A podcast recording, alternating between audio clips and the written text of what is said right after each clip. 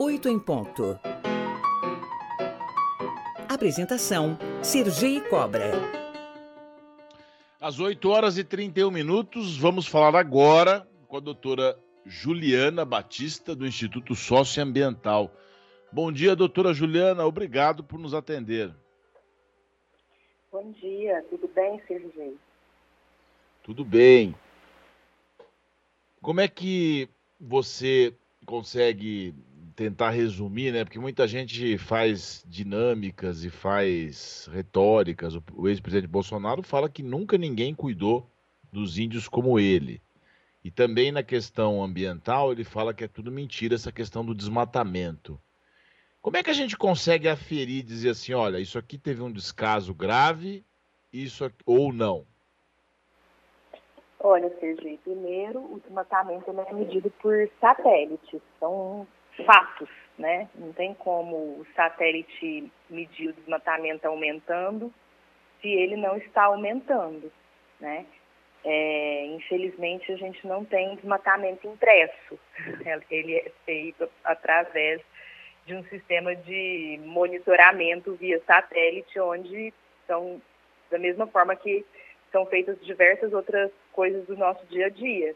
Né? Hoje, mesmo, hoje às vezes, até, enfim, é, é uma forma extremamente confiável, inclusive esse desmatamento pode ser medido até pela, pela NASA, né? Então, é, são argumentos completamente absurdos, né? Como, por exemplo, a gente ter que refutar que a Terra é plana.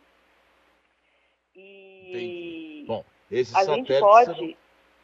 Esses satélites, só te interrompendo, esses satélites serão os mesmos agora que vão medir, por exemplo, no final do ano. Vamos ver se esse governo consegue realmente reduzir, né? Sim, a gente. E aí, Sergei, é uma coisa que a gente também tem que ter sempre muita nitidez. É que em todos os governos a gente teve problemas com a questão indígena. Todos os governos tiveram falhas. É, as pessoas que defendem, né, com muita ênfase o Bolsonaro, elas ficam ofendidas se você fala qualquer coisa do presidente. Mas essa é uma questão real no país. Ela é uma questão que atravessou diversos governos de direita e de esquerda. Né? Ela não é um problema de um governo de direita, ela não é um problema de um governo de esquerda, ela é um problema que o Estado brasileiro, seja qual for o governo, precisa é, olhar e respeitar e fazer algo né, para resolver o problema. Então, quando Bolsonaro está fazendo promessa de campanha dizendo que não vai demarcar um centímetro quadrado a mais de terra indígena, quando ele gasta seus esforços políticos tentando regularizar garimpos ilegais dentro de terra indígena, quando a gente tem um ministro, Salles, que recebe garimpeiros ilegais no seu gabinete em Brasília, imagina se ele recebesse um traficante do Rio de Janeiro, a gente vai poder dizer que ele está incentivando o tráfico de drogas ou que ele está é, beneficiando dando a entender que ele vai regularizar essa atividade, porque o Bolsonaro é, disse com todas as letras que ele regularizaria essas atividades. Ele foi visitar um garimpo ilegal dentro de uma terra indígena em Roraima. Então, tudo isso passa mensagem para a população de que a ilegalidade ela está permitida, de que a atividade ela, que a ilegalidade ela é tolerada, porque é o presidente da República dizendo isso. Os seguidores dele principalmente acreditam que ele está falando a verdade. Eles não vão dizer, não, ele mentiu, né? Eles acreditam que ele está falando a verdade. E aí essa terra, que já tinha invasões, que, né, pela, pela, pela previsão da Autocar Associação Yanomami, tinha cerca de 3 a 5 mil garimpeiros quando o governo começou, teve um adensamento de 20 mil garimpeiros até o meio do governo Bolsonaro. Né? Em 2020, eles já estimavam que tinha tido esse aumento avassalador do número de invasores dentro da terra indígena. E aí também, o monitoramento do desmatamento dentro da terra indígena aumentou e atingiu níveis de aumento sem precedentes desde que esse monitoramento começou a ser feito. Então, existiram medidas que o governo Bolsonaro adotou? Existiram. Eles fizeram algumas operações lá, eles fizeram algumas operações na terra indígena. Mas não adianta numa terra indígena que tem 8, 20 mil garimpeiros, você mandar seis agentes da Polícia Federal numa operação, né? Não adianta numa terra indígena que tem 20 mil garimpeiros, o Exército se negar a participar e a oferecer estrutura logística, sendo que ele é o ente que, primeiro, tem competência de atuar em área de fronteira, que é o caso da terra indígena Yanomami. Segundo, que tem a maior estrutura logística para operações de selva. Então, tudo isso são coisas que o Bolsonaro deveria sim ter agido, deveria sim ter dado um basta. Ele não pode alegar que ele não sabia. Existiram dezenas de relatórios apontando o, a, o agravamento da situação na terra indígena, o aumento do desmatamento, o aumento dos invasores, registro de que esses, essas pessoas estavam, esses invasores estavam se associando ao PCC. Né? Então, existem fortes indícios de que nos últimos anos esses garimpeiros também começaram a se associar com organizações criminosas, que eles estão envolvidos com tráfico de drogas, com tráfico de armas. Então, não dá para entender como que o governo passou quatro anos sendo tão tolerante com esse tipo de ilegalidade. Né? A gente sabe que tem envolvimento de políticos nesses garimpos, então seriam esses políticos aliados do governo Bolsonaro, e era por isso que existia tanta tolerância. Isso precisa ser investigado. E isso precisa ter uma resposta das forças de segurança que são responsáveis né, por fazer esse tipo de investigação.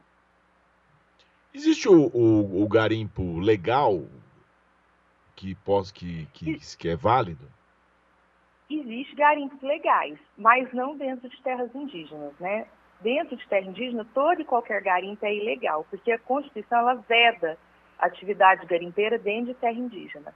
A atividade de mineração ela é passível de regulamentação, mas para isso o Congresso tem que aprovar uma lei que ainda não foi aprovada, né? Isso tem que passar por, por um licenciamento ambiental, isso tem que passar por um processo de consulta com as comunidades indígenas afetadas, e nada disso nunca foi feito. Então, existem garimpos legais?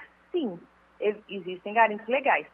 Agora, todo garimpo em terra indígena, ele é ilegal, porque não é possível garimpar dentro de terra indígena. Ah, mas as terras indígenas são reservas minerais. Ninguém sabe se as terras indígenas são reservas minerais, se esse argumento é verdadeiro ou falso, né? É, é, seria muito curioso se num país do tamanho do nosso só tivesse minério em terra indígena, né? Não tem minério fora de terra indígena? Claro que tem, né? É preciso se verificar onde tem minério. A gente nem tem estudos extensivos, ostensivos para fazer essa identificação de onde tem e onde não tem. Se a jazida que existe, ela é passível de exploração ou não. Não adianta ter minério, tem que ter energia para extrair esse minério, tem que ter estrada para chegar até esse minério. Então, Muitas vezes, a depender do lugar que o minério está, né, no meio da floresta, essa exploração ela é até inviável. Então, Bolsonaro sempre falou muito de nióbio. As minas de nióbio que estão em Araxá, Minas Gerais, que é um lugar que tem estrada, que tem toda a estrutura logística, né, já está comprovado que elas podem abastecer o mercado mundial de nióbio por muitos anos. Então, qual a necessidade de você ir devastar o coração da floresta amazônica, num lugar que você teria que fazer hidrelétrica para ter energia, estrada, para explorar um mineral que já está sendo explorado em outro lugar, né? Que, inclusive, não está tendo nenhuma necessidade de desqualificar os indígenas, pra, que só aumentam o racismo contra esses povos, que só aumentam a desinformação contra esses povos. Né? Algumas pessoas ainda não entenderam que a desnutrição ela está diretamente relacionada com o garimpo, porque onde os garimpeiros eles não chegam lá com uma aquelas peneiras, né, aquelas bateias que eles utilizavam lá há 200 anos atrás. Eles chegam com retroescavadeiras gigantescas, abrindo buracos gigantescos no solo. Esses buracos vão virando lagoas de água parada. Então imagina a gente está morando aqui do lado de um garimpo gigantesco, cheio de água parada aqui no meu bairro. O bairro inteiro vai ficar com malária, né? Porque isso vira, vai ficar com dengue, que vira um criador de mosquito. Se a gente deixa um vasinho de planta com água parada na casa da gente, todo mundo fica com dengue. Você imagina os indígenas que estão lá no meio de lagoas gigantescas de água parada, porque que foram construídas pelo garimpo. Então, o nível de destruição é muito grande. E isso sem falar que muitas aldeias elas começam a ficar cercadas por garimpeiros. Os indígenas não podem sair para caçar, eles não podem sair para pescar, eles não podem mais beber água do rio porque ela está totalmente suja, revirada, barrenta, cheia de mercúrio, né? E Além disso, eles saem com as filhas, as filhas são estupradas pelos garimpeiros, os filhos mais jovens são aliciados para trabalhar no garimpo em troca de arma, em troca de celular. Então, isso vai gerando uma situação de vulnerabilidade muito grande. A gente está falando de um povo que vive na floresta, o supermercado desse povo é a floresta. É de lá que eles tiram tudo que eles precisam para viver. Os Yanomamis são indígenas que a gente considera de recente contato, porque eles têm muito pouco contato com a sociedade aqui fora. Você chega nas aldeias, a maior parte deles nem sequer fala português, eles só falam as línguas Yanomamis. Outra coisa, o fato deles também viverem mais isolados faz com que eles não tenham a mesma imunidade que a gente que está aqui na cidade todo dia tenha. Então eles começam a pegar malária, começam a pegar gripe, começam a pegar um monte de doenças que também atrapalha com que as pessoas consigam trabalhar, fazer as roças e pescar. Então, tudo isso vai virando um grande círculo vicioso, né? Onde é, as pessoas não conseguem sair para trabalhar porque elas estão sitiadas pelo garimpo. Elas não conseguem sair para trabalhar porque elas estão com malária, com gripe, com diarreia. Elas, a roça que elas plantaram, o garimpeiro foi lá e arrancou tudo que tinha na roça que eles plantaram e comeu, né? É, ele, ele vai pescar o peixe, o peixe sumiu porque o rio está contaminado com mercúrio.